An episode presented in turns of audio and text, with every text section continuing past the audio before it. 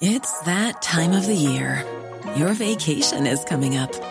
You can already hear the beach waves, feel the warm breeze, relax, and think about work. You really, really want it all to work out while you're away. Monday.com gives you and the team that peace of mind. When all work is on one platform and everyone's in sync, things just flow wherever you are. Tap the banner to go to Monday.com.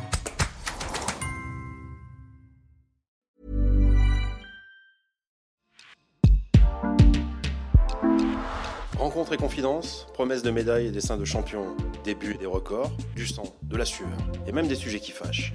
Bienvenue dans Vestiaire, le podcast long format de la rédaction sportive du Dauphiné Libéré.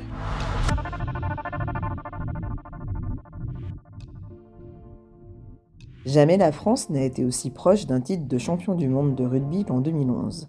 Battus 8 à 7 en finale par la Nouvelle-Zélande, les Bleus ont vécu un mondial mouvementé, marqué par les mésententes entre les joueurs et leurs sélectionneurs, Marc Lièvremont, qui les avait qualifiés de sales gosses en conférence de presse. L'ex-demi de mêlée, Morgane Parra, au cœur de l'aventure cette année-là, se confie sur cette épopée. Un reportage d'Alexandre Olivier.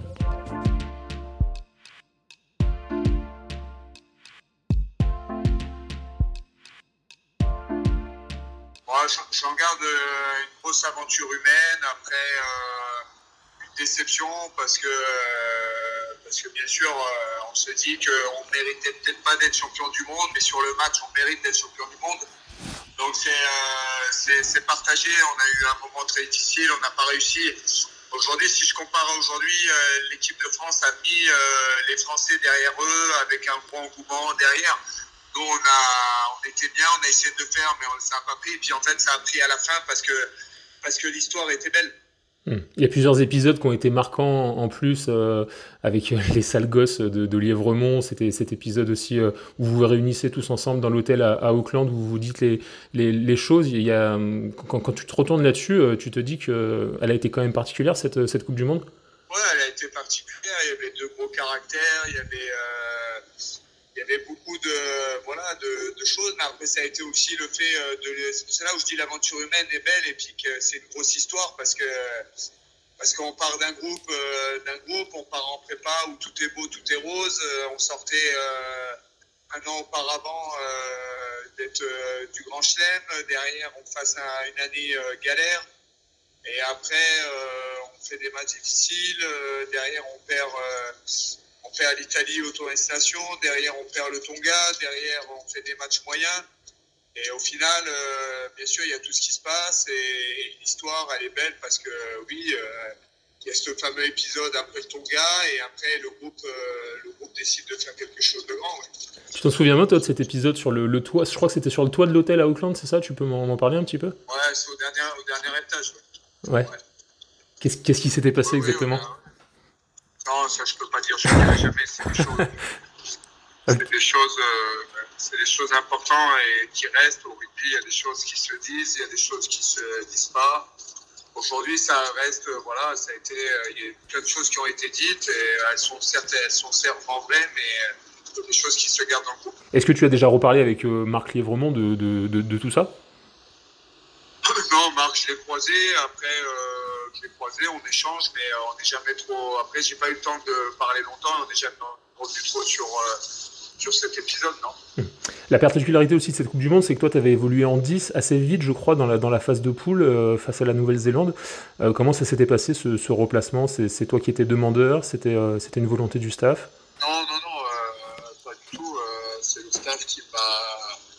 M'a demandé. Après, euh, c'est un poste que j'avais pratiqué quand j'étais à Bourgoin au début. Après, euh, un peu à Clermont, mais très léger. Et euh, moi, après, il y a eu Yashuni aussi qui a, qui a joué, qui était titulaire. Moi, c'était une occasion aussi d'attaquer, d'être titulaire. J'ai accepté. Après, j'ai travaillé au poste de 10 et puis ça s'est fait. ça s'est fait. Maintenant, après, moi, c'était qu'une envie, c'était de, de jouer, oui. Et cette, euh, cette finale, tu, tu, y repenses souvent, là, ce, point d'écart, euh, tu, tu, le ressasses ou alors non, c'est oublié? Je le ressasse, non, parce que je pars du principe que tout, euh, tout est fait, tout, toute histoire, c'est, elle c'est ce qui fait grandir, c'est ce qui fait aussi mon histoire, mais celle de l'équipe de France ce jour-là. Et ça a été mon histoire, elle est comme ça. Maintenant, bien sûr, un peu de regret parce que tu te dis aujourd'hui, c'est on n'est pas, ça joue à pas grand-chose. Et l'arbitre, Greg Joubert, tu, tu, lui en veux encore ou pas? Oh, bah, je Après, on peut, on, peut faire des, on peut en faire des choses. Greg Joubert, d'autres c'est comme ça, c'est ça, je m'en fiche un peu. Quand tu, te, quand tu te retournes sur ta carrière en, équipe de France et, en club, qu'est-ce que tu te, qu'est-ce que tu te dis? J'imagine que tu es, tu es satisfait de ce que tu as accompli? Ou est-ce que tu as des regrets? D'être satisfait, c'est que je suis allé au bout des choses. Euh, il y a eu des bons moments, il y a eu des moins bons. C'est ce qui fait la carrière aussi, la vie d'un sportif. Euh, aujourd'hui, voilà, c'est euh, pour, pour moi, c'est c'est tant que voilà, je, suis au bout des choses, j'ai aucun regret et, ça, c'est pour moi, c'est l'essentiel. C'est quoi les plus beaux souvenirs euh, de ta carrière? J'en ai plein, j'en ai plein. J'ai des gros moments au stade. Euh, on va dire si on prend le début, j'ai des bons moments à Bourgoin avec où j'ai connu ce que c'était euh, de commencer en pro avec un village derrière avec des gros moments le jour du, match où tout était là. Après, j'ai connu, euh, j'ai connu euh, Clermont euh, avec une ville beaucoup plus grande, 100% derrière son équipe et avec un stade de Marcel Michelin plein sur des gros rendez-vous de Coupe d'Europe. Et bien sûr, il y a eu les finales gagnées. Bien sûr, il y a l'équipe de France. Il y, a, plein de choses. Après, aujourd'hui, d'en sortir un, comme je le dis, c'est très compliqué à chaque fois. Qu'est-ce qui t'a donné envie d'être euh, d'être coach, de basculer dans ce dans ce, dans ce nouveau costume? Parce que je viens d'une famille déjà où euh, mon père, euh, après le rugby, était coach, m'a entraîné, mon oncle aussi. Puis après, j'ai entraîné aussi en amateur. Je donnais des petits coups de main en amateur. j'ai entraîné un peu en amateur. Ça a toujours été quelque chose que j'aime de pouvoir transmettre, partager. Et puis en fait, ce qui s'est fait, c'est l'opportunité aussi. Je voulais pas spécialement euh, tout de suite. Euh, C'était pas spécialement euh, comment dire prévu que ça se fasse comme ça tout de suite. Opportunité aussi de que Karim et Laurent euh, prennent, qui me proposent. Je me suis dit pourquoi pas faire partie de l'aventure directement. Et en plus physiquement, ben, bien sûr, c'est un peu plus dur.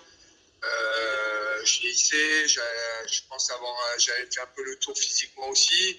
Même si, bien sûr, par moment, il y a des bons moments où tu te dis, tu aimerais être sur le terrain, mais euh, il faut aussi euh, savoir tourner la page. Et, aujourd'hui, euh, c'était le bon moment, je pense, pour moi. Qu'est-ce qui change le plus entre la vie de, coach et, la vie de, joueur? Bah, Déjà, la vie de joueur, elle est, elle est basée plus, comment dire, sur soi, sur le fait, bah, bien sûr, il y a la performance individuelle au sein du collectif, mais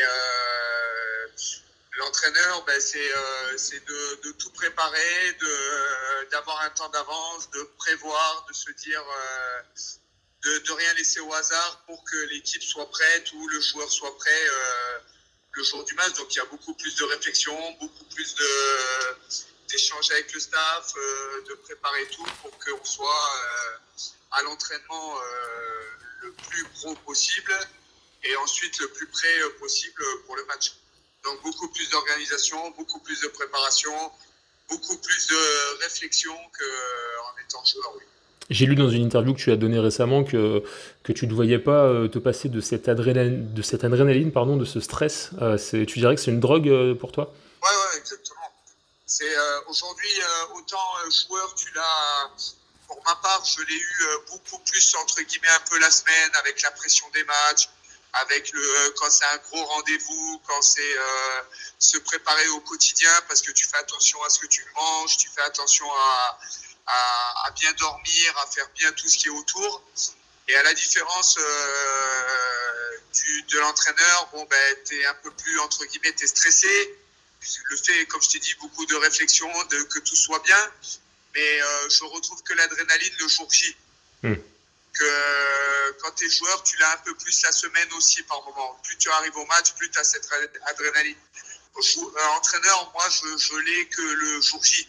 On peut pas l'expliquer tant qu'on mm. l'a pas vécu et après, c'est mm. difficile d'en passer, oui. Mm, et l'équilibre aussi, j'imagine, c'est de, de, bah, de, de, le trouver justement par rapport à ces joueurs, de ne pas non plus leur, leur transmettre le, le, stress, mais leur transmettre les, les, bonnes, les bonnes ondes, les bonnes vibrations, c'est ça?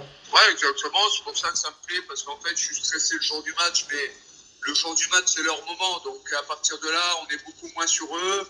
C'est leur moment, c'est leur. Euh, comme on dit souvent, ils ont travaillé toute la semaine, ils se sont écoutés, ils ont partagé avec nous, ils ont échangé.